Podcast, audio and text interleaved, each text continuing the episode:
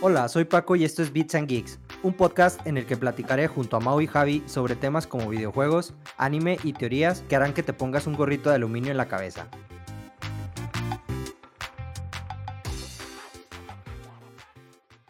¿Qué tal amigos y amigas? Bienvenidos nuevamente a otro episodio más de Beats and Geeks. En esta ocasión, de igual manera, me acompañan mis casi amigos Mauricio y Javier. ¿Qué tal amigos? ¿Cómo andan? ¿Qué onda? Bien aquí saliendo del cobicho. qué bueno, ¿eh? amigo, la verdad. Qué bueno, qué bueno que lo estamos haciendo desde lejos porque está acá, hijo. ¿eh? Con la sana distancia de como 4000 kilómetros. Es correcto. Todo bien por acá. Tenemos por aquí por la isla. Tenemos a Javi aquí en, en una burbuja de plástico, como el niño, el niño de la burbuja de aquella vieja película. o como Dewey cuando le tiene miedo a los gérmenes. Ah, ah, sí, esa es buena, ¿eh? Esa es buena. y, hablando, hablando de películas, amigos, el tema de hoy que traemos es el de películas basadas en videojuegos y en anime. ¿Qué les parece, eh? ¿Qué les parece nuestro tema hoy? Me parece maravilloso, la verdad. Aquí tenemos algunas peliculillas muy buenas que yo creo que les van a gustar y si no les gustan, van a poder compartir nuestras opiniones con ella. Y otras no tanto. Y bueno, ¿qué tal si empezamos con una de las sagas de videojuegos de las más grandes que hay ahorita?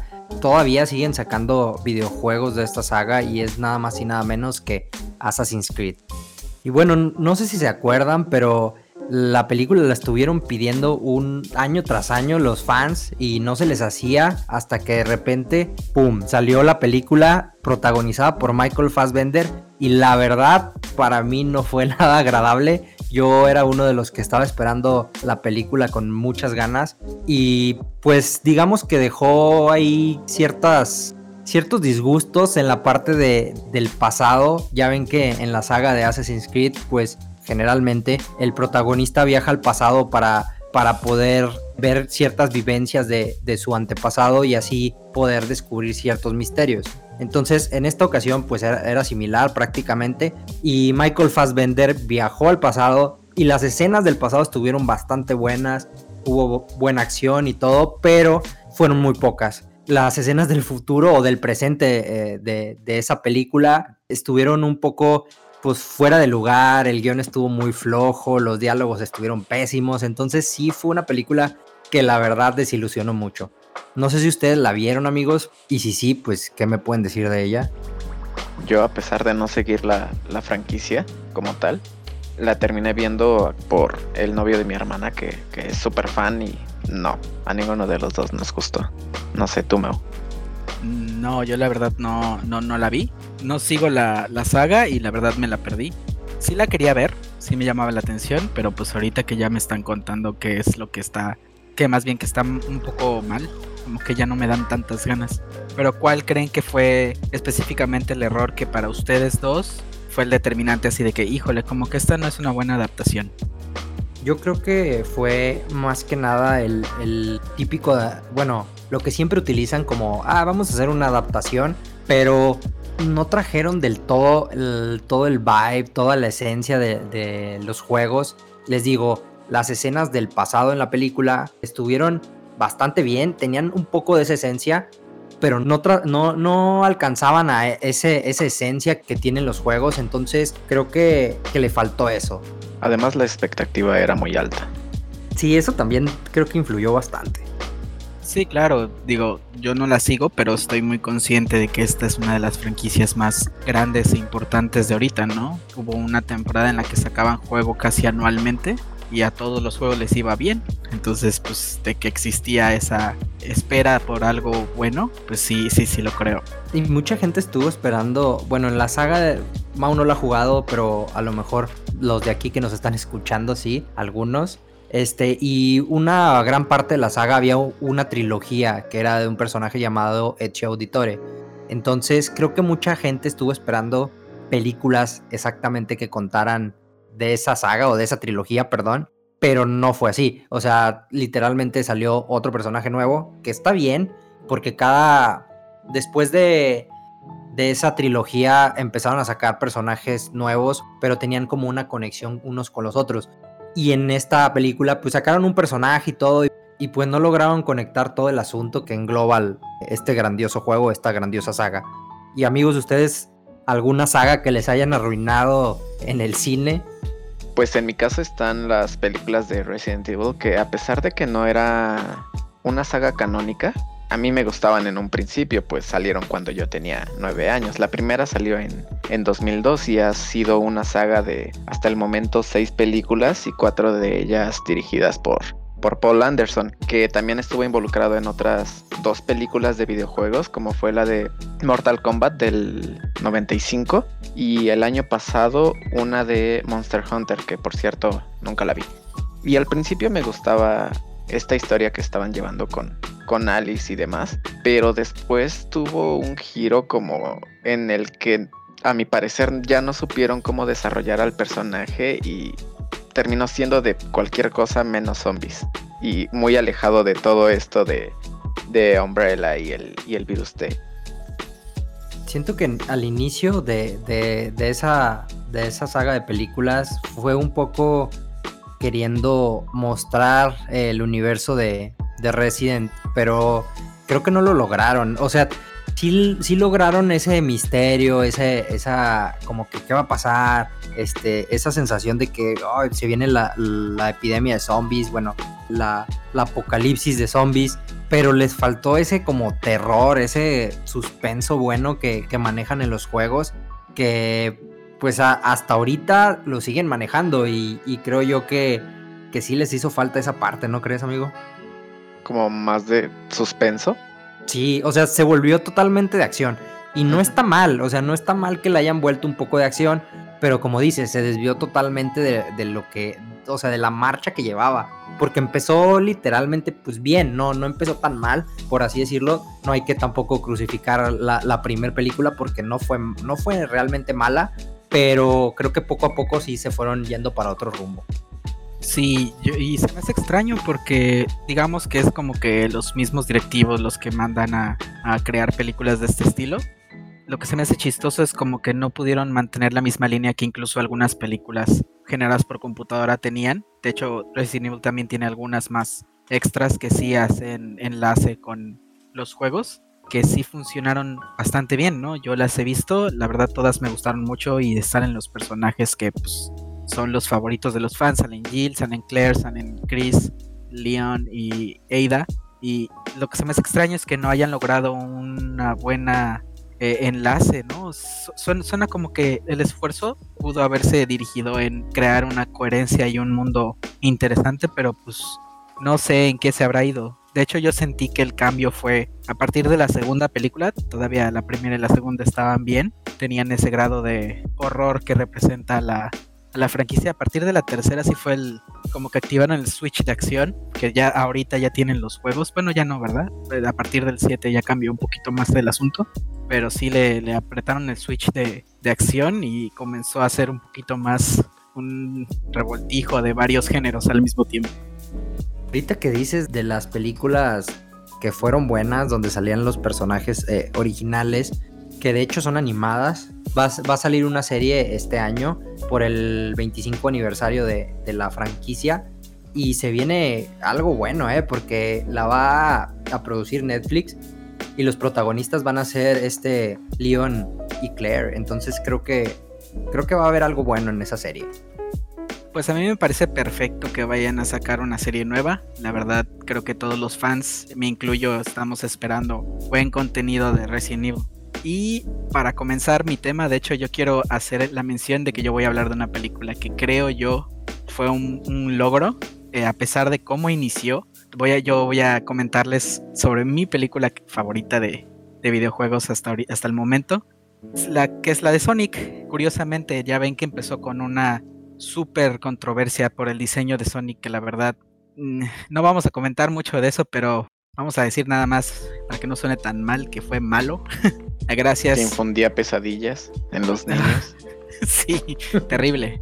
Pero por lo menos eh, escucharon a los fans y decidieron arreglarlo y quedó como cualquier fan quisiera que quedara Sonic dentro de la pantalla grande, ¿no? Siento yo que fue un, un gran logro, eh, una transición perfecta del personaje hacia un medio diferente. Y pues honestamente yo creo que esta es una gran, gran película. Es una película que sí es mucho más familiar, es más divertida, tiene un tono un poquito más alivianado precisamente porque es Sonic. Y creo que la actuación de Jim Carrey se llevó la película. Eh, a los que son fans de cómo actúa y de sus películas, creo que lo pueden ver ahí en su prime o por lo menos en lo que en lo que lo llevó a ser lo que es ahora, ¿no? En un actor tan icónico. Tú durante el progreso de la película puedes ver cómo va adoptando cada vez más sus manerismos de locura y creo yo que eso es algo que le da el alma a la película, ¿no? Eh, James Marsden como el compinche de Sonic, como su pal in crime, creo yo que también está muy bien logrado. Sí les creo la amistad, sí les creo la relación.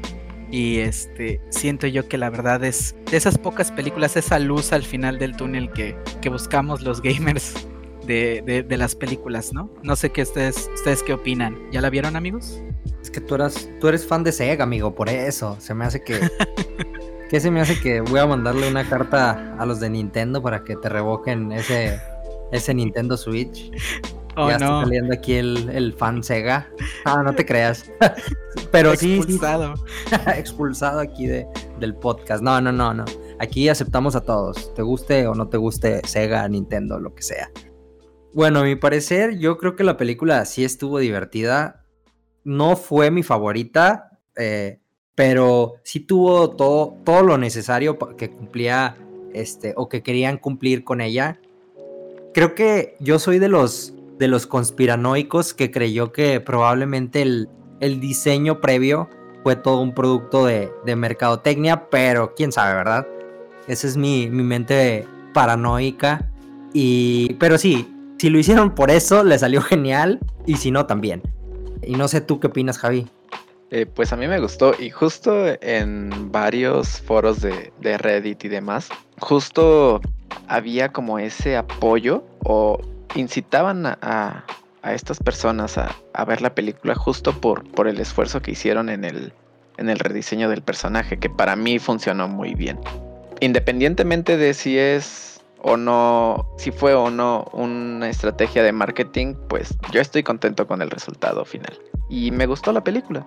Digo, no, no, igual no es de mis favoritas, pero sí la vi varias veces, incluyendo la, bueno, la versión original y la doblada. Que la doblada eh, no me gustó, pero, pero pues ya no es culpa suya. Pero sí, lo, lo que me gusta es que sí supieron pues animar ahora sí que animar toda la película, porque luego hay, hay algunas que son, o sea, meten personajes animados eh, que incluso se ven así como medio piratas, ¿no? Medio, medio feos. Este, y, y probablemente así se hubiera visto el Sonic el primero, pero, pero cumplió, cumplió con, con todo. O sea, el Sonic no se tenía, o sea, se veía entre, se le veía el, como el pelaje como real, pero, o sea, no se veía mal, como un canibal o algo así, se veía bien. O sea, la animación fue buena, este, los chistes también fueron buenos y pues nada más, ¿no?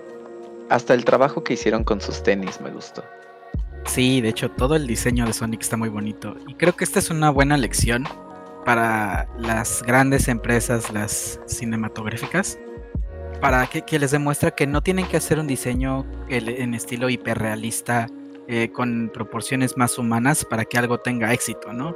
Tienen la costumbre de que cuando pasan algo al medio cinematográfico que viene de un medio caricaturesco o de videojuegos, tratan de hacerlo muchísimo más real y eso siempre termina viéndose mal, ¿no? Este, creo que tenemos infinidad de ejemplos que no, no creo que tengan lugar ahorita porque si no nos acabamos el tiempo del podcast en eso, pero creo que es una buena lección para que recuerden todos los animadores que realmente el estilo caricaturesco no está mal, ¿no? Es más bien es lo que le da vida al personaje. Tienes que adaptarlo a diferentes medios y sí es posible. No todo ah, tiene que ser antropomorfo. A menos que, sea una película o un guion bastante bueno, como a mi parecer fue el de eh, Detective Pikachu, que el diseño de algunos Pokémon, la verdad, no se me hizo así la gran cosa, así se, como que lo quisieron hacer muy, muy realista.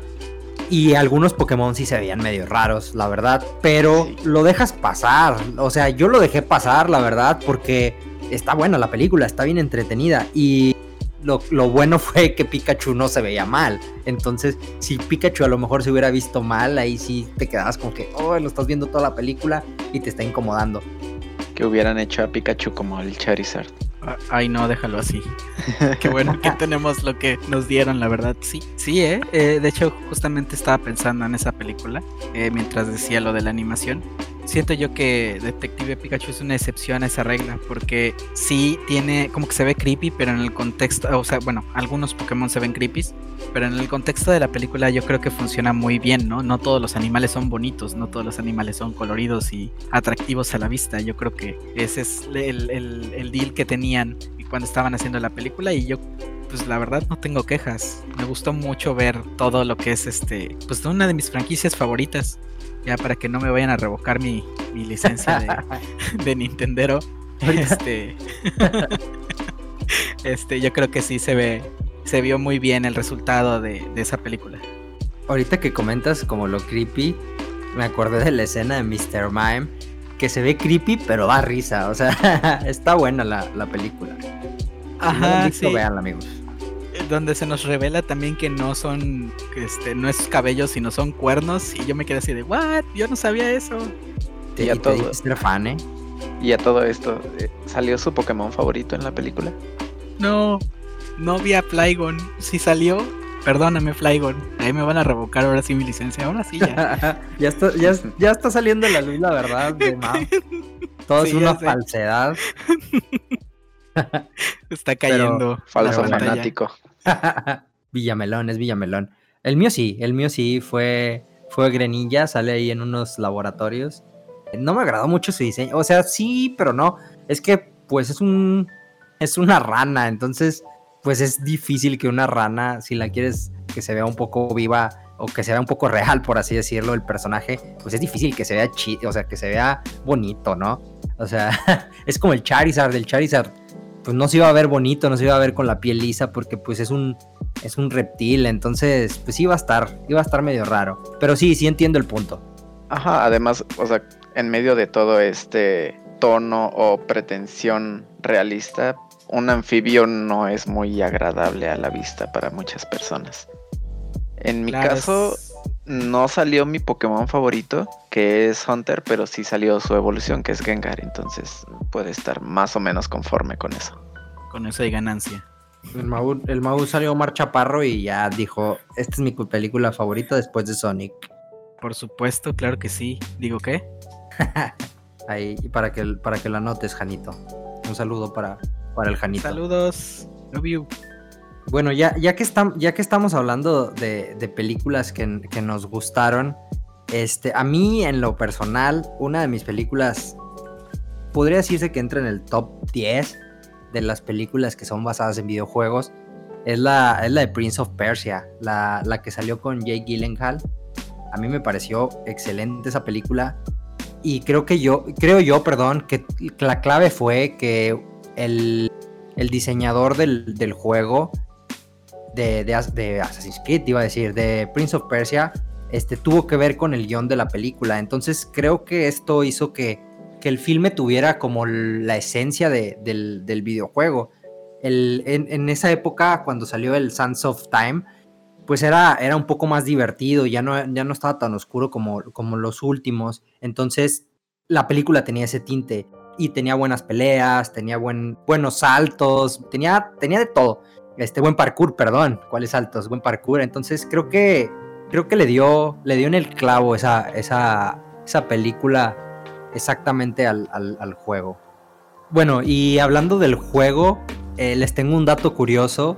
Este, en los juegos de Prince of Persia, que, él estuvo involucrado, el, el, guionista eh, llamado Jordan Mechner, él al crear el personaje del, del Prince of Persia, se basó en, bueno, los movimientos del personaje fueron basados gracias a su hermano, o sea, él ponía a saltar a su hermano, lo ponía a hacer parkour ahí más o menos, entonces se fijaba en todo, en todos los movimientos que hacía y los replicó al juego, entonces por eso no, no sé si se acuerdan que en el juego tenía esos detalles que como que columpiaba los pies a la hora de intentar subirse, o sea, tenía esos pequeños detalles que, le daban más vida al personaje. Sí, de hecho a mí por eso me gustó mucho, porque siento que es una muy buena adaptación, todo el feeling original está ahí, aparte de que los actores, los protagonistas son tienen muy buena química. Siento yo que eso también es súper, súper, súper, súper importante. Y de hecho también a mí me gusta muchísimo esa película, siento yo que eh, en lo que cabe, en lo que había como posibilidad de llevar a la realidad, es, es una muy buena eh, adaptación. Y ahorita me, ahorita me acordé justo que Javi mencionó hace ratito la película de Mortal Kombat. Hablando de películas de videojuegos, pero ahora viejitas, cambié luego, luego el tema, ¿verdad? Pero es que me acordé y a mí me gustó bastante la, la película, la primera película de Mortal Kombat, que salió en el 95, me acuerdo. Porque incluso tenía la rolita original del juego, o sea, la escuchabas y te hypeabas, este, decías, oh, esto, es el juego, no sé, veías Scorpio este, peleando y todo y decías, esto no lo, no lo puedo creer porque pues en ese entonces las películas eh, sobre videojuegos eran muy pocas y si eran, pues no las llevaban tan bien. Y creo yo que Mortal Kombat, a pesar de, de los efectos de ese entonces, la supieron hacer. Ya después la segunda fue una cochinada, ya ni la contemos pero la primera yo creo que sí la supieron llevar bien, a diferencia de Street Fighter, que a mi parecer estuvo muy, muy fea. Pero a, pesar de que Street Fighter estuvo fea, pues te daba risa al menos. O sea, salía este Jean-Claude Van Damme haciendo la de Guile y salía ahí una blanca medio, medio fea. Este, que cuando la vimos decías, ¿qué onda? O sea, no le, no le pudieron poner un mejor maquillaje, una mejor peluca, al menos. La verdad, de esa mejor ni hablamos. Eh, eran otros tiempos, amigo. ¿Y qué estaba más feo entonces? ¿La, ¿La blanca de esta película o el Hulk de la película de los Avengers de los 70s? Yo, yo creo que blanca, porque ya para la época en la que estábamos, o sea, sí había un avance, tuvo que haber habido un avance, o sea, sí lo había pues, y tuvieron que tener mejor maquillaje, o sea, no puede ser que que salió Hulk de los años 70 y luego vino Blanca de los 90 y, y se vio peor. o sea, o no se vio peor, sino se vio igual. Entonces dices, pues, ¿qué hubo? O sea, ¿qué avance hubo? entonces creo que Blanca sí. Estuvo peor que, el Hulk. Se compensa porque andaba la Kylie Minogue por ahí. Así que ah, todo bien. de Cami, creo. Ajá, ándale. Y bueno amigos, ya nos estamos alargando en, en, el tema de las películas de videojuegos y pero antes de ello vamos a, decir qué les parece una mención honorífica de alguna película que nos haya parecido interesante. A mí en lo personal fue la de Tomb Raider, que, a pesar de que no fue la gran película, creo yo que, cumplió con el, pues con lo que había prometido. Eh, la actuación de, esta Angelina, Angelina Jolie como Lara Croft creo que fue buena Después ya salió con Alicia Vikander, pero esa no la vi, la verdad. Pero la primera a mí me pareció bastante bien, no sé ustedes. Yo no vi las películas, pero tengo un dato curioso. El nombre original de Lara Croft iba a ser Laura Cruz, no sé si sabían. What? Yo pensé que iba a ser Barbara Blade o algo así, ¿no? Dale. Mi amigo eh, era fan de Angelina Jolie y no puede ser que no vea Tomb Raider. No, no lo creo, no lo creo.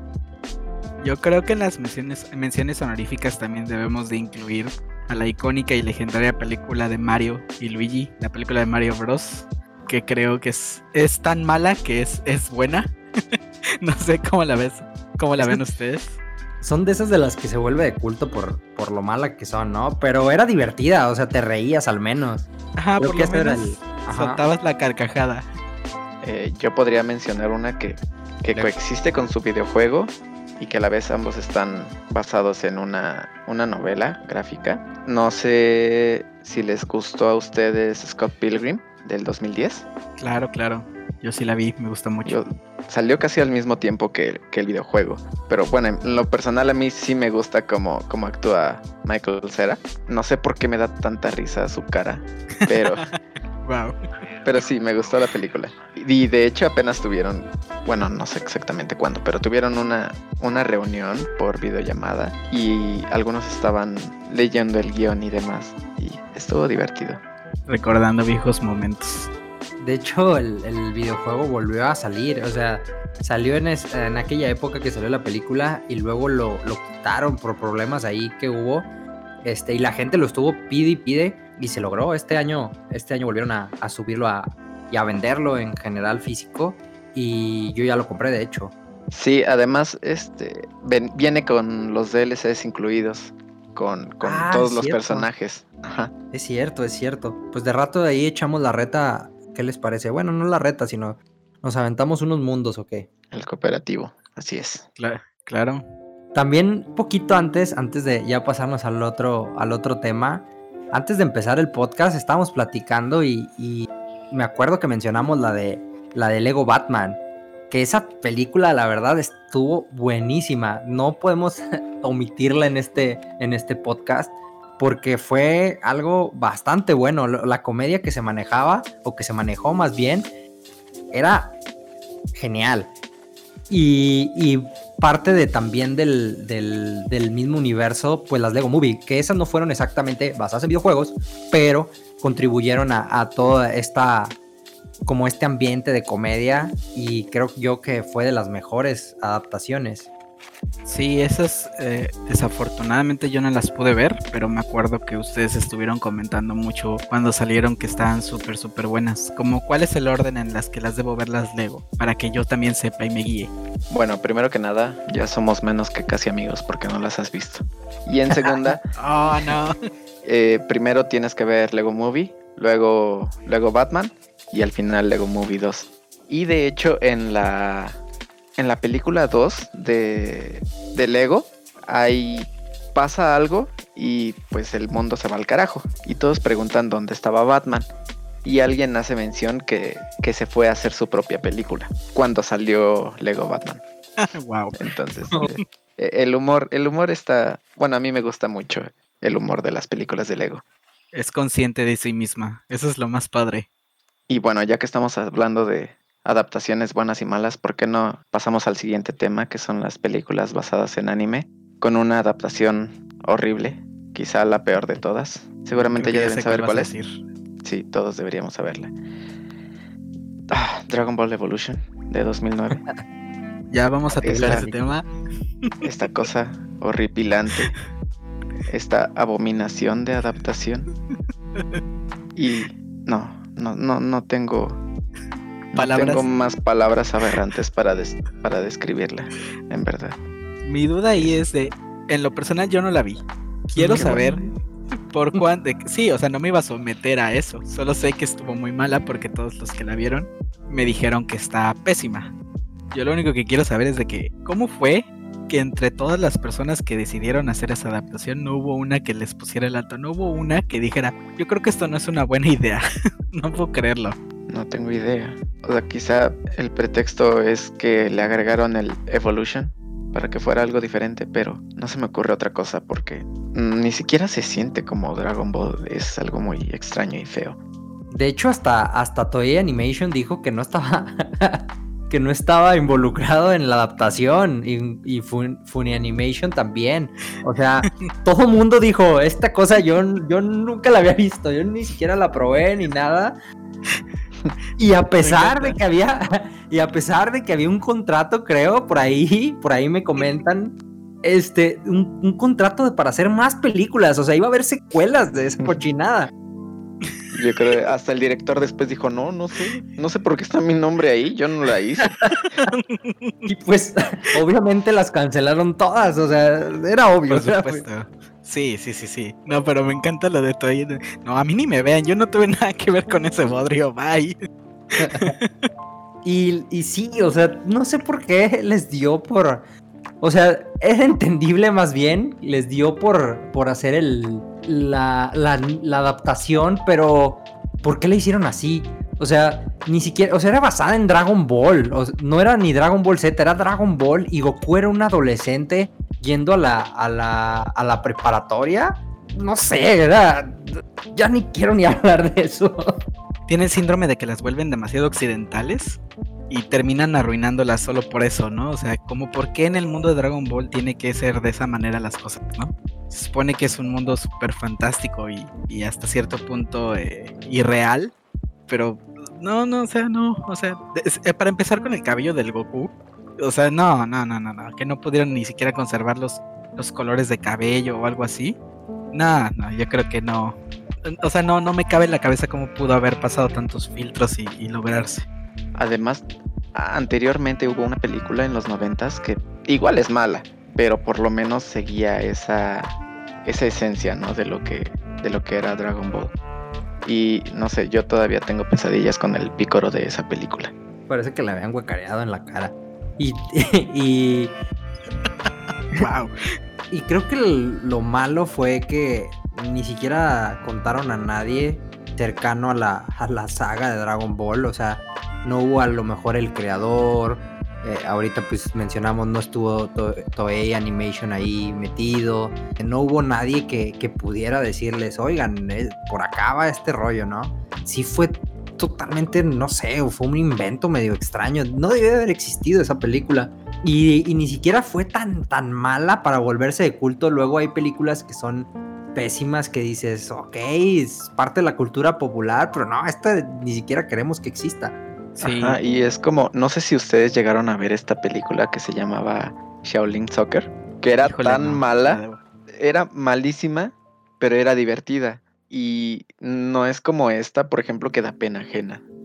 Es que esa película que mencionas, de hecho está hecha, o sea, es comedia. O sea, la película es totalmente comedia y es y parte de ahí. Entonces es entendible que sea, pues se vean horribles los efectos, pero era parte del, cine chino, eh, eh, bueno, más bien de la comedia del cine chino en ese entonces. Fue totalmente de adrede la comedia en, en Shaolin Soccer. Y creo que, creo que Dragon Ball no tiene perdón, así de simple.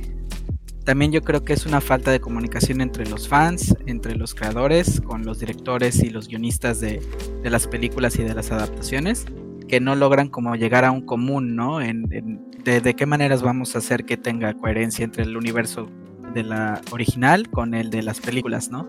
Y lo digo más que nada porque cambiando ya otra película que es igual de terrible, yo me acuerdo mucho la de la leyenda de Ang, que cuando salió yo creo que no puede haber fan de, esa saga que no crea que esa es una película de las peores que pueden existir, ¿no?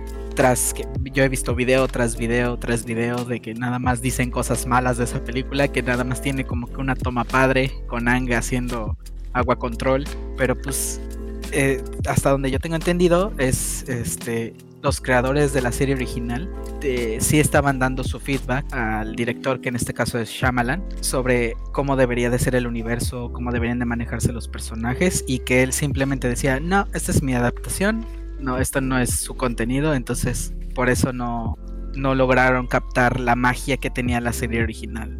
Y lo más triste de todo fue que, el niño que, que, la hizo de Ang, pobrecito, él, él solo vete, amaba la, saga, la caricatura, el anime, y se lo arruinaron, pobre. O sea, él fue ahí a, hacer el cast para hacer Ang y lo eligieron por eso, por su fanatismo, porque él conocía el personaje y lo hicieron hacer cosas que no hacía su personaje.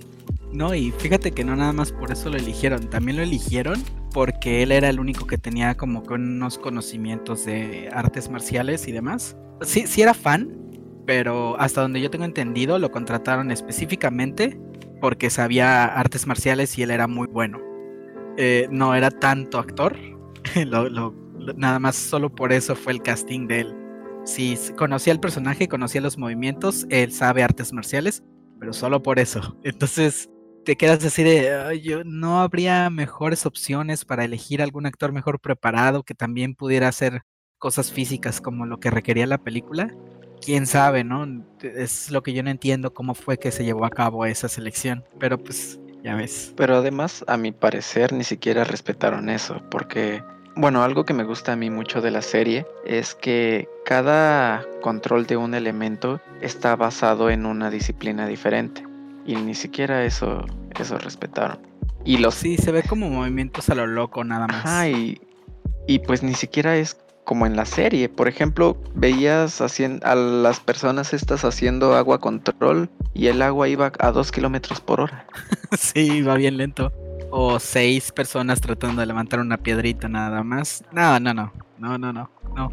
solo acordarme me da, me da cosa. Tenían que prender un cerillo, ¿no? Para, para hacer, para hacer fuego control. Ándale, todos tenían que llevar su encendedor por cualquier cosa. Hablando, hablando de, encendedores y, de crear fuego, van a decir que qué otaku, pero me acordé de, un personaje de, una de mis películas favoritas, que no es adaptación, pero es, es una película muy buena. Eh, es la película de Full Metal Alchemist, El Conquistador de Shambhala. Esa película es la secuela del, del primer anime de Full Metal. Para los que no saben, Full Metal se empezó a hacer eh, al momento en el que el manga estaba pues en emisión o se estaba publicando más bien, el anime era el que estaba en emisión y estaban más o menos a la par, entonces el manga pues obviamente se tardaba más por la creación total de la historia y en el anime van un poquito más rápido, entonces acabaron primero el anime y tuvieron que ahí hacer un, final medio alternativo y después de eso hicieron la película, que en la película eh, pues el, protagonista viaja a, otro mundo. Bueno, al final del, anime, perdón, el protagonista termina en otra parte, en otro mundo, porque hace por ahí un, sacrificio para, para poder salvar a su hermano. Y al entrar al otro mundo, eh, descubre que pues prácticamente está en el, en el mundo de nosotros, por así decirlo. Y la película empieza a partir de ahí, de cómo él está viviendo en nuestro mundo, cómo él está pues adaptándose y qué pasa después de eso. Entonces, creo que vincularon muy bien el anime con la película, o sea, fue estupendo cómo la, cómo la manejaron y a pesar de que no es la original, no es la canon, a mí me gustó bastante.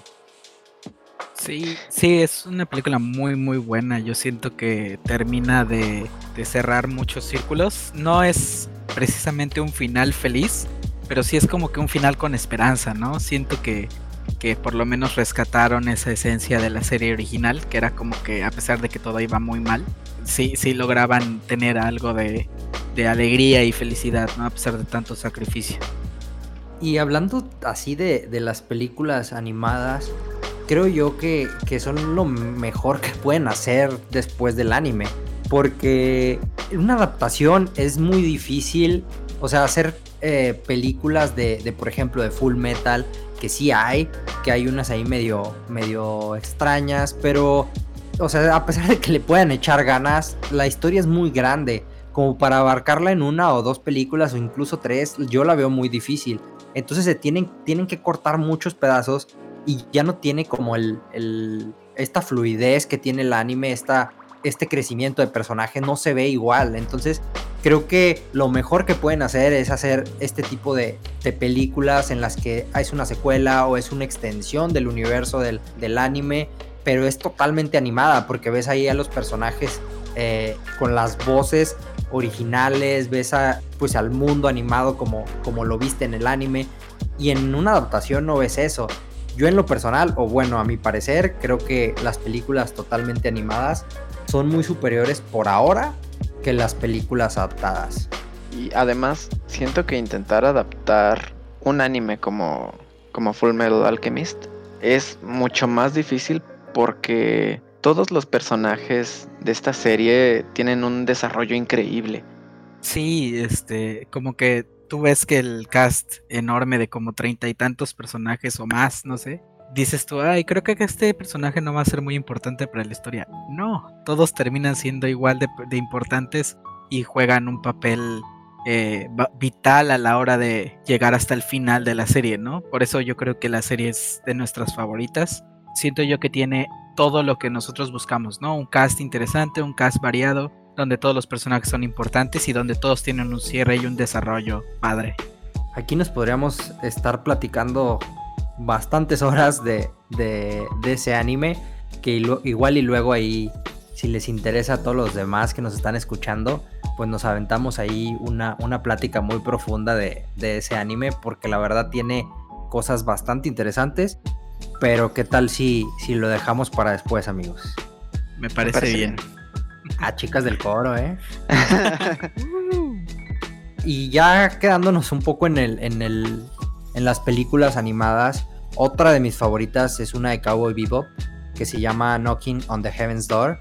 Que la película es de mis favoritas. Y creo yo que vale la pena mucho ver, ver este tipo de, obras, al igual que por ejemplo Akira, que también es una preciosura de película, la animación, la música, el, el guion, todo, pero en especial, bueno, a mí, a mi parecer, o bueno, a mi gusto, Cowboy Vivo es de lo top, porque no nada más es el hecho de, un buen guion, una buena música, una buena animación, es que le echaron ganas y se puede ver porque un dato curioso, por así decirlo, es que, eh, por ejemplo, en las peleas que, hace el, personaje principal, muchos de los movimientos son basados en, las peleas o en los movimientos que hace Bruce Lee a la hora de pelear. Entonces, creo que todos esos detalles, yo la verdad los me gustan todos esos tipos de detalles que a lo mejor no conoces en el momento, pero los notas y ya después lees y dices, wow, o sea, sí se, sí se nota, o sea, sí se nota y lo notaste, pero no te diste cuenta que era, era como peleaba Bruce Lee, porque obviamente no tienes en la mente siempre cómo, cómo hace sus movimientos Bruce Lee, pero la verdad esos detalles encantan. Sí, claro, este, cuando, cuando ves referencias hacia otros medios o algo así dentro de, de una película o algo así, este, te quedas como que te marca, ¿no? Sientes que, que te están haciendo un guiño a ti específicamente si lo llegas a reconocer y creo que eso le agrega muchísimo valor a, a, tu experiencia viendo las películas. Amigos, y yo tengo miedo porque va a haber una película de Cowboy Bebop de, de live action, entonces, y va a salir en Netflix, entonces ya sabrán mi temor por el hecho de que Netflix adaptó Death Note entonces tengo miedo de que vayan Ay. a hacer lo mismo con Cowboy Bebop. Entonces no sé qué me puedan decir ustedes de, de Dead Note. Ustedes más que nadie pueden dar un comentario exacto de ello. Miedo justificado, yo diría. Eh, yo me acuerdo que por lo menos con la de Dead Note, eh, la vi la primera vez y dije, no, no está tan mala. Luego sucedió que empecé a leer el manga de nuevo y, ya, y vi el one shot y la volví a ver y dije, no, esto es pura basura. Tiene los mismos errores y que estábamos comentando con la de Dragon Ball, con la de eh, la de Avatar, que no sé qué es exactamente qué es, cuál es la idea, ¿no? Según esto el, el, el director era, era su interpretación de la historia, era una adaptación hacia un público Ah, bueno, sea, un setting más, más americano. Pero yo no entiendo por qué tienen que hacer eso. O sea, los personajes de la película de Death Note siento yo que no tienen absolutamente nada del carisma. Por lo menos los dos que coinciden con, con los del manga y el anime. Por ejemplo, Light en la película es un chavillo ahí todo ñoño y, y sin importancia, ¿no? Al contrario a el like del, del, manga y del anime, que es el estudiante de, de su escuela, de, creo que hasta del país, no, si mal no recuerdo, que era de los primeros lugares. En promedio, era súper inteligente, era muy atractivo, era muy este carismático aparte de, de, todo. Y le das una libreta que tiene tanto poder pues obviamente se iba a volver se iba a obsesionar no no no, no tiene esa ese atractivo no eh, tampoco él que también tiene otro tipo de carisma muy diferente. O sea, no entendí cuál era la intención de hacer a los personajes como los hicieron, ¿no? Realistas, la historia se trata sobre un cuaderno que mata gente. ¿Por qué tiene que ser realista, no? Y deja tú, o sea, dándole, dándole como su, su propia visión a la película o lo que quieras hacer con, con la historia de Dead Note, ¿por qué no tomaron a otro personaje? ¿Por qué no hicieron eh, algo nuevo? Creo yo que hubiera funcionado mejor. Porque sí, Ryuk se ve eh, muy bien. Bueno, a mí se me hace que, lo animaron bastante bien en la de en la de Netflix. No se me hizo malo. Este, tenían ya la voz de William Defoe. Entonces, creo que pudieron haber hecho algo mejor. Algo así como, como ahorita comentas eh, del one shot que salió después. Pudieron haber hecho algo así no les, no les costaba nada, o sea, nada más agarraban la base que es prácticamente la Dead Note y podían hacer lo que ellos quisieran con, con ello, ¿no? No tenían que meter a, a, Light, no tenían que meter a L, no tenían que meter a, a Misa Misa, no tenían que utilizar a los mismos personajes y no lo iban a hacer igual. Es muy común o es, o sea, es tonto pensar que sí, me voy a aventar una adaptación a, a lo que yo pues capté del, del anime o de la historia y pues va a ser mejor, o sea, pensar que va a ser mejor, no te puedes poner a competir, o sea, o la haces parecida, casi igual, o te avientas algo mejor. No, sí, claro, o sea, es lo que dice uno, ¿no? O sea, ¿por qué no tienen un elemento tan importante y tan emblemático y hasta cierto punto donde le puedes exprimir tanto, que es esa libreta, puedes ponerla en cualquier setting y armar una historia interesante, o sea, ¿por qué no en lugar de un este de un estudiante lo hicieron con un empresario, ¿no? ¿Por qué no lo hicieron con alguien, eh, con un policía, con algo así, algo que le hiciera igual y no la misma historia como, como dices, algo que, explorara más opciones, más este más, eh, tuviera una gama más grande de, alcance, ¿no? Para que se fuera un poquito más eh, relatable, ¿no? Siento yo que con un tema tan interesante como es el de Death Note puedes hacer tantas cosas y como que no sé si les cuesta trabajo que se les ocurra. No, no entiendo, o sea, siento yo que el querer adaptar personajes del anime nada más porque sí es, es un error. A menos de que te apegues estrictamente al personaje como lo hicieron en los live actions de Japón, que hasta donde tengo entendido, y tú nos habías platicado que son muy buenos. Sí, sí, de hecho hicieron algo así, o sea, hay uno donde, donde prácticamente se cuenta la misma historia y todo, pero luego sacaron otras, otras películas donde sale una persona que es como eh, seguidor de, de Light, de Kira, entonces él hace, hace sus cosas y todo, pero este, no le dieron, o sea, no le dieron en la torre al, a la historia original. Continúan con algo más, expandiendo el universo. No se quedan americanizando una película. Este, obviamente, pues no, porque son las, es productora japonesa la que lo hizo, pero es la excusa que se avientan el haberla hecho acá, como que, ah, sí, el segmento eh, es americano, entonces la vamos a hacer así.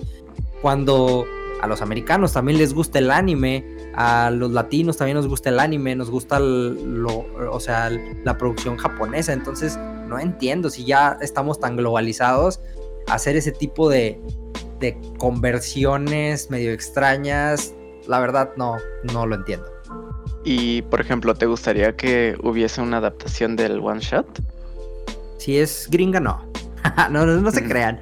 Este, sí me gustaría, pero me gustaría que estuvieran involucrados los mangakas o al menos alguien, al menos algún fan, digo, ya como mínimo, alguien que, que les pudiera poner ahí un, su límite de qué pueden hacer y no hacer, porque luego se toman la libertad de hacer lo que sea y, y termina como, o puede terminar como Dragon Ball Evolution. Entonces mejor me quedo prefiriendo que, hagan de ese one shot, no sé, un Nova o unos.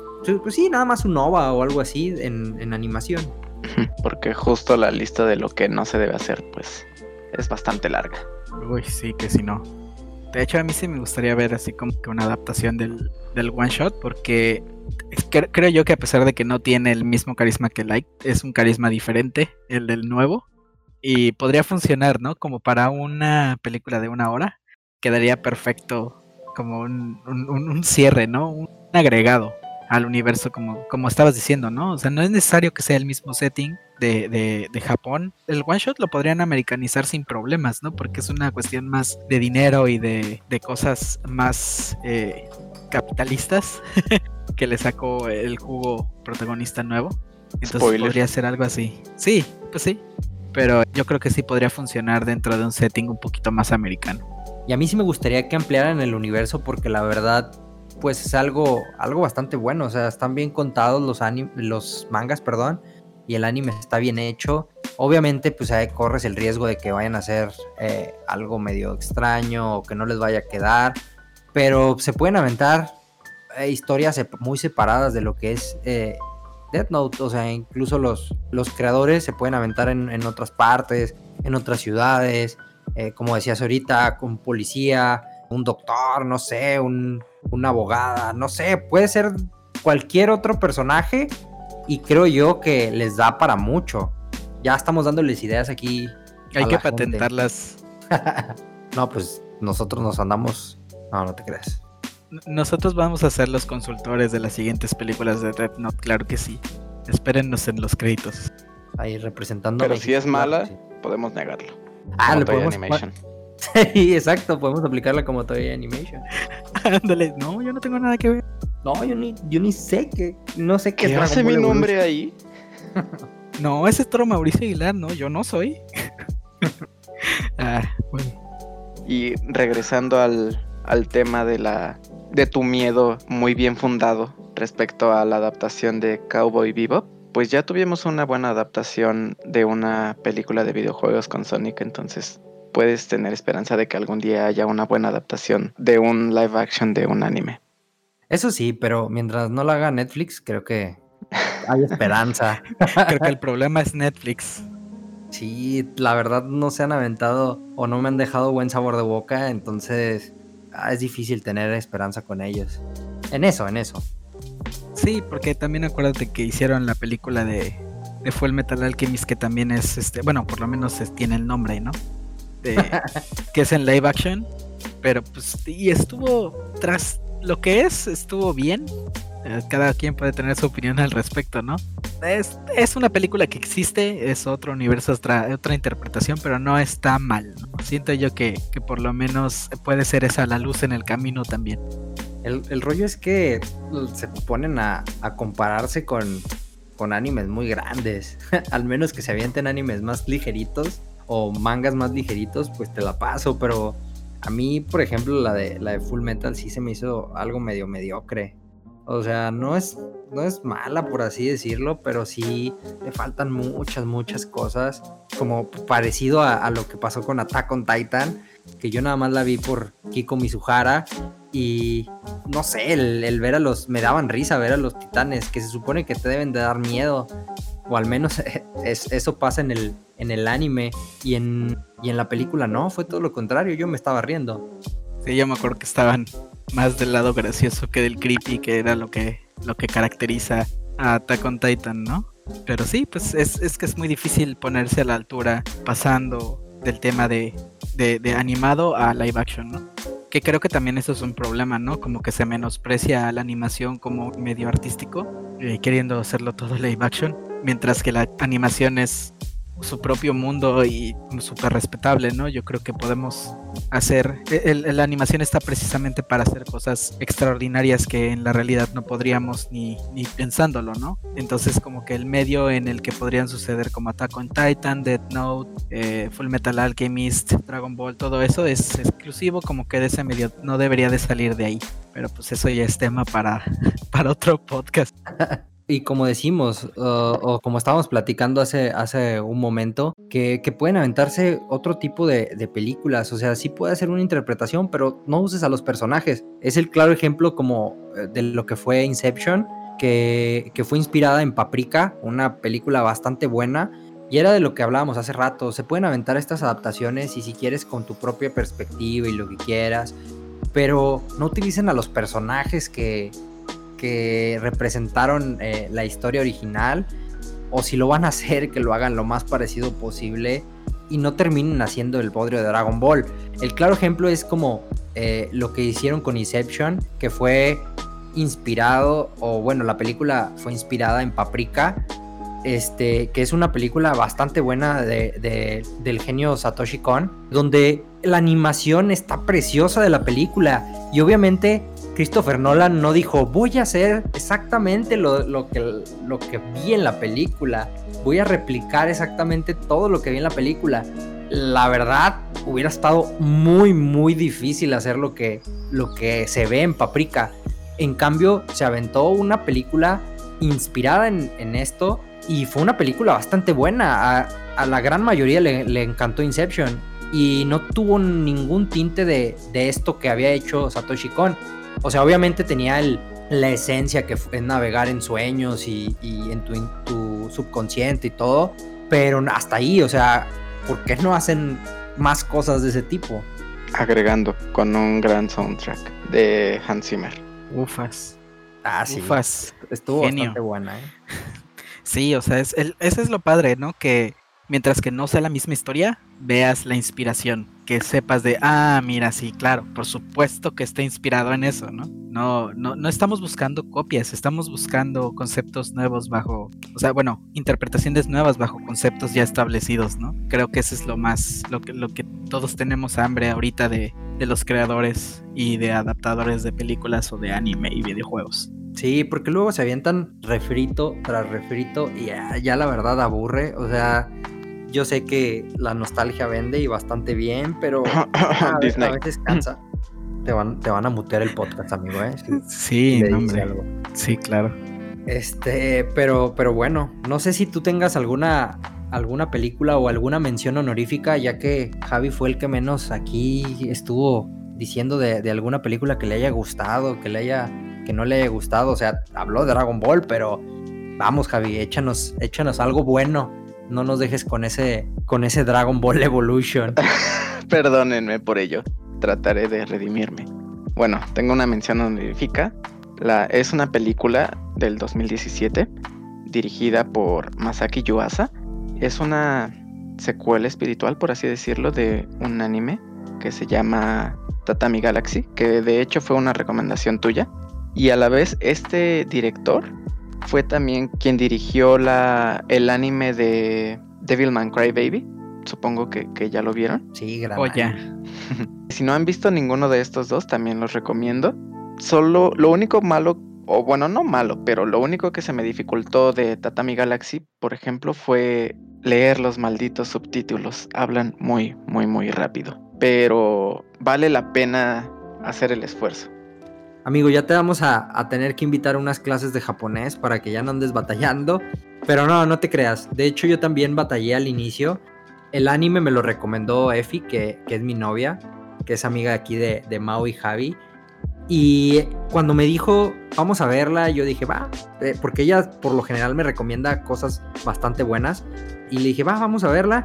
Empezamos el primer episodio y yo estaba así de que, ¿qué onda? No, no, no alcanzaba, o sea, la verdad sí estaba rápido, no sé si yo leo muy lento o qué onda, pero ahorita que Javi ya dijo, pues al parecer no, no nada más soy yo, o los dos estamos medio lentos, pero sí fue así como ah, ¿sabes qué? Sí está muy rápido, así como tratando de excusarme, ¿no? Así de que, y si vemos otra cosa o algo así. Y me dijo, no, no, no, vamos a verla, está muy buena.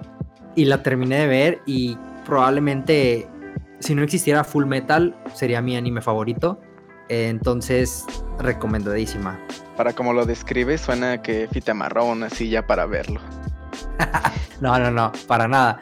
No, a mí me gustó, o sea, al inicio sí fue así de que, ay, no sé, no sé, pero me dijo, tú confía en mí y nunca me ha fallado en las recomendaciones que ha hecho, entonces dije, va, y nos la aventamos y se los juro que les va a encantar, o sea, la van a ver y les va a traer muchos recuerdos de si ya no están en, en prepa, en universidad, este, si ya no están estudiando, les va a traer muchos recuerdos de eso, a pesar de que es en, en otra a lo mejor nos están escuchando acá en Latinoamérica o a lo mejor en, España, no sé, pero a pesar de que es otra cultura, sí te sientes parte de, o sí te sientes eh, con esa nostalgia, con esa sensación, con esa, eh, recordando todas las vivencias que tuviste y el, y el ver la, la, visión o los pensamientos del, del, protagonista y que se replantea una y otra vez ciertas situaciones y ciertos caminos que debe tomar, el, anime te hace entrar y,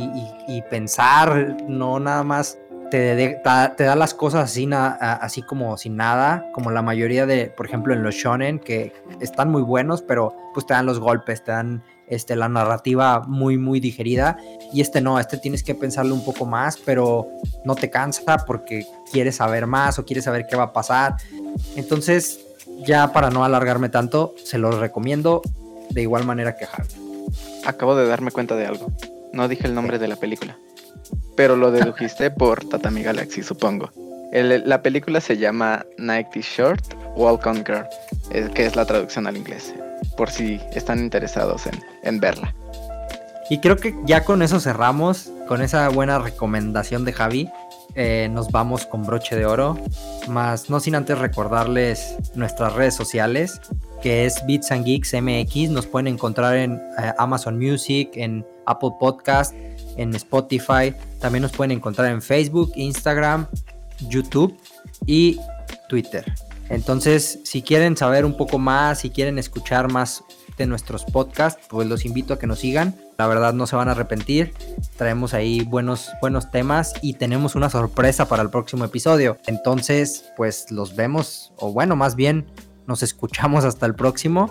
Y pues antes de que nos vayamos también, ¿qué les parece si compartimos nuestras redes sociales, amigo? Amigos, perdón. Eh, no sé si quieras empezar tú, Mau. Claro que sí, a mí me pueden encontrar en arroba maulothic con doble C al final en todas las redes. Y a ti, Javi, ¿cómo te encontramos? Eh, a mí me pueden encontrar como Picasso Pi en todos lados, excepto Reddit. Pero acabo de notar algo. Paco dijo amigos, ya no somos casi amigos. Nuestra relación se ha, se ha fortalecido por fin. ya que coincidimos en Dragon Ball Evolution y todo el rollo, ya, ya somos amigos. Nuestro odio hacia Dragon Ball Evolution nos ha unido. No, no se desvíen. Lo que nos hizo unirnos fue este grandioso podcast, déjenme decirles. Entonces, ah, qué bonito. Ya me, puse sentimental, ya que me puse sentimental, yo también digo mis redes. Eh, me pueden encontrar como Dextlas en Twitter y en Twitch y ya nada más, creo.